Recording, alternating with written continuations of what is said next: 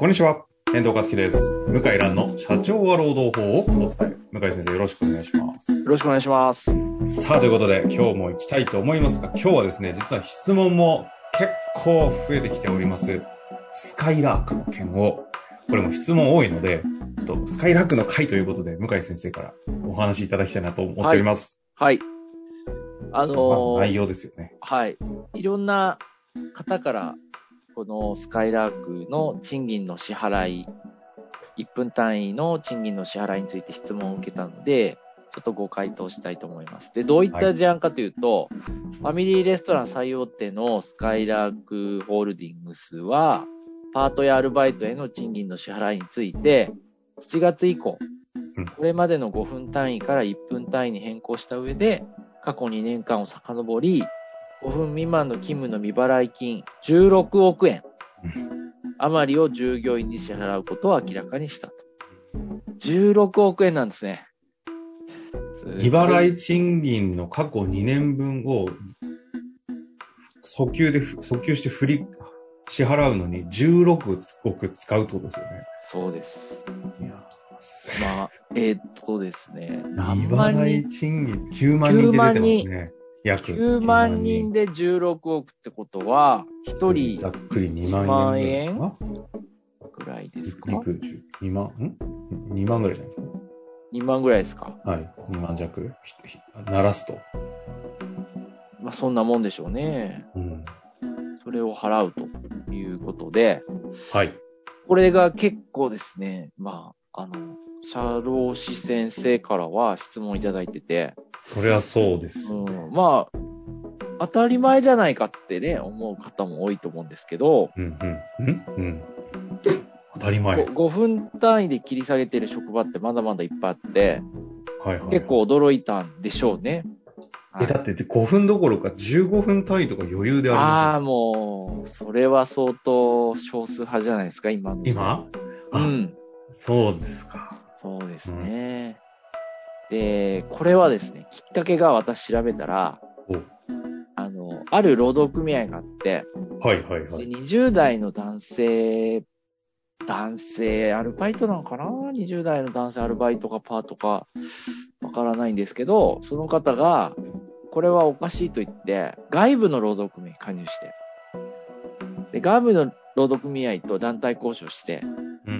で、スカイラークグループは間違ったことはやってないと言ってたんですけども、うん、うん、間違ったことやってないけども、まあ、より、その、働きやすい環境をするために、1分単位にするって言って、こういう発表をしたんですね。うん。なるほど。あのーおそらく、まあ、会社なりの理屈があったんだと思います。はいはいはい。例えばよく考えられるのが、あまあ、前提として1分単位で払わないといけないってのは労基法の原則なんですけど、前提としてよくあるのが、その打刻するまでに、あの、おしゃべりをしてたりするとかね。はいはいはい。よくよくある会社が言い訳ですけど、飲食店であれば、あの、更衣室とかで。そう、おしゃべりをしているとかね。はいあと、着替えを、なんだったかないろんな言い訳私も言いましたけど、あの、そうだ、タイムカードを置いてる場所が遠い場所にあるとかね。ああ。そうそうそう。とか言って、その5分未満の切り下げをやったりしてる会社もありました。うん。うんあ。りましたが、うん。やはり、えーまあ、よっぽどその、偏僻なとこにね、タイムカード置いてたら別なんですけど、今時そういう会社はないので、着替えが終わったら、あの、飲食店だったらガチャンとする。まあ、今は指紋認証とかが多いと思うんですけど、えで、それで記録されて仕事終了ってなると思うんで、だそれはちょっと違うかなっていう気がしますよね。えうんうん。ですから、まあ、これは致し方ない。だむしろスカイラークは、これ大騒ぎになる前に、あの、これ訴訟を起こしちゃう組合なんですね。あの、あ数々の労働事件の有名な訴訟を起こしてきた、事実上支援してきた組合なんで、そこの組合に、そのスカイラークの社員の方が入って、今回このそう、がパートアルバイトトの男性かなと思うんですけはど、あはあはあ。あの、ちょっと動画、なんか記者会見もやったんで、それは見てないんですけど、ええ。でも一人の人がね、特に20代の方が多いんですけど、正しいと思ったらここまでやっちゃうんですよ。うん。で、十何億会社からお金が出ちゃうんですね。でこれアメリカだったら集団訴訟できちゃうんですよ。そう。で、もう弁護士がね、当然、もう大勢弁護団組んでやっちゃうような案件ですよね。日本はできないから、こういう形になりましたけど。これってでも先に、思いっきり訴訟を激しくやられた場合は、はい。10、まあ、要は2年間とは言ってももう訴求してるじゃないですか。訴求賃金支払うとはい。は金額を超えてくる可能性があるんですか？早めに手打ってなかったら。うん。あと、スカイラークちょっと急いだのが、時効が3年がもう始まりつつあるんですよ。あで今だったら。らギリギリ2年。2年これ過去2年分って言ってんだけど、本当は正確じゃなくて、人によっては過去2年2ヶ月分 ?2 年3ヶ月分かな ?4 月からスタートするって言ってるから、最大2年3ヶ月分払う必要あると思うんですよね。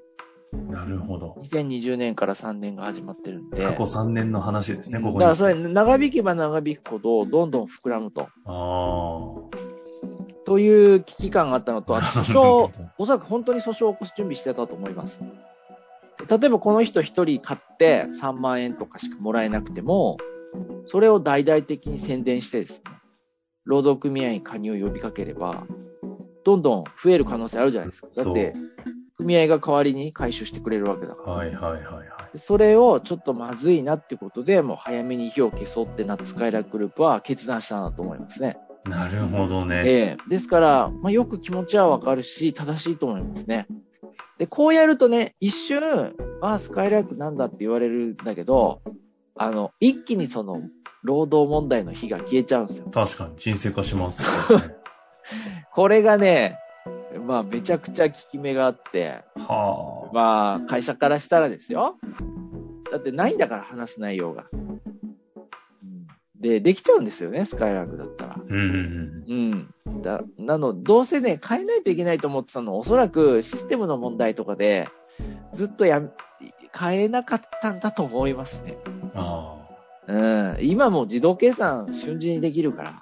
1分計算でも大丈夫。昔の。ね、なんか紙のタイムカードで丸めてみたいな世界じゃないんですよ。紙でね、うち集計でさえして、こそれをエクセルに起こしてやる、ね。そう、うちでさえ自動計算ですからね。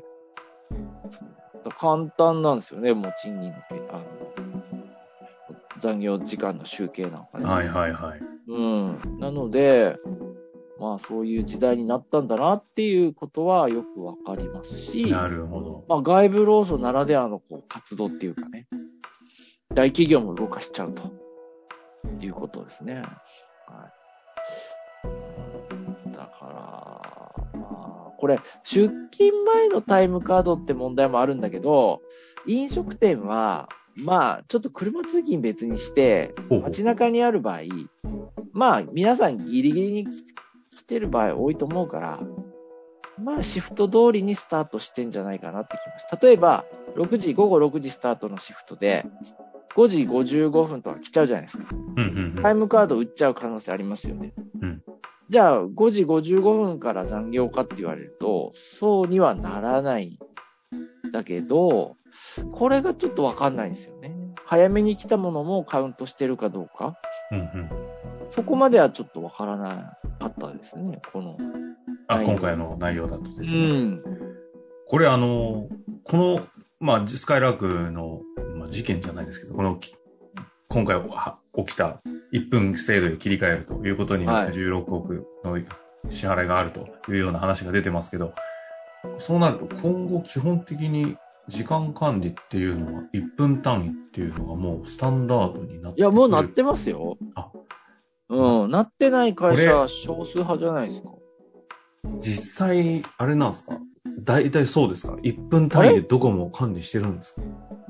あれ、遠藤さんの古巣の会社は1分単位でしたかいやー、知らないですね。少なくとも、うんもう何年前だ？もう10年以上前だと思うので、はい。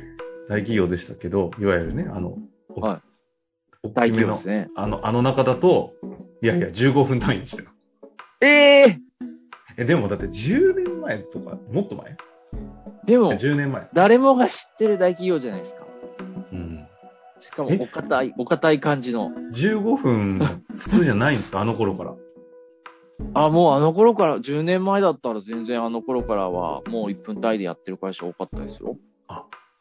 え、これ世の中の中小企業とかも、1分単位で今もうやってますやってるや、やってる会社多いです。増えてますよ。これじゃあやってないところはかなりドキッとしながら聞かなきゃいけない話ってことの、ですか、特に外部のええクラウド型のタイムレコ、タイムカードをはい、はい。購入すると、もうそういう設定なんで1分単位の。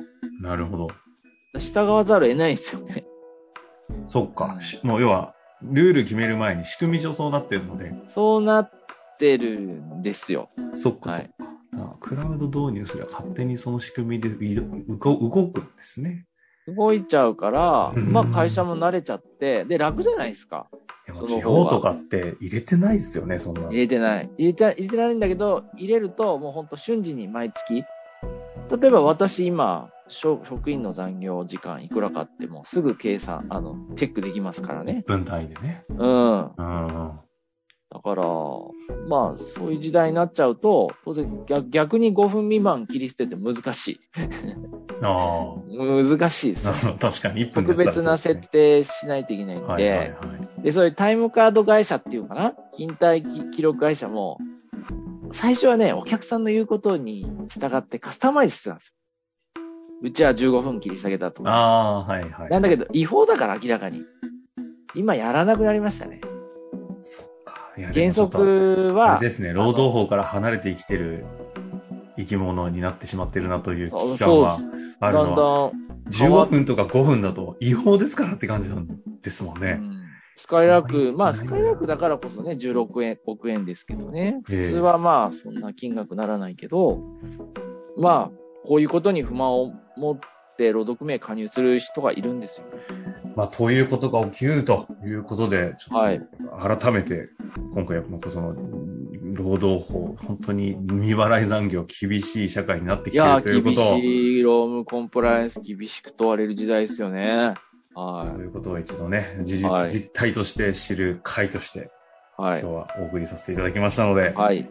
まあ、これについてまた細かい質問等々ありましたら、ぜひお寄せいただきたく思っております。はいということで、今日のところ終わりましょう。はいありがとうございました。ありがとうございました。本日の番組はいかがでしたか？番組では向井蘭への質問を受け付けております。ウェブ検索で向井ロームネットと入力し、検索結果に出てくるオフィシャルウェブサイトにアクセス。その中のポッドキャストのバナーから質問フォームにご入力ください。たくさんのご応募お待ちしております。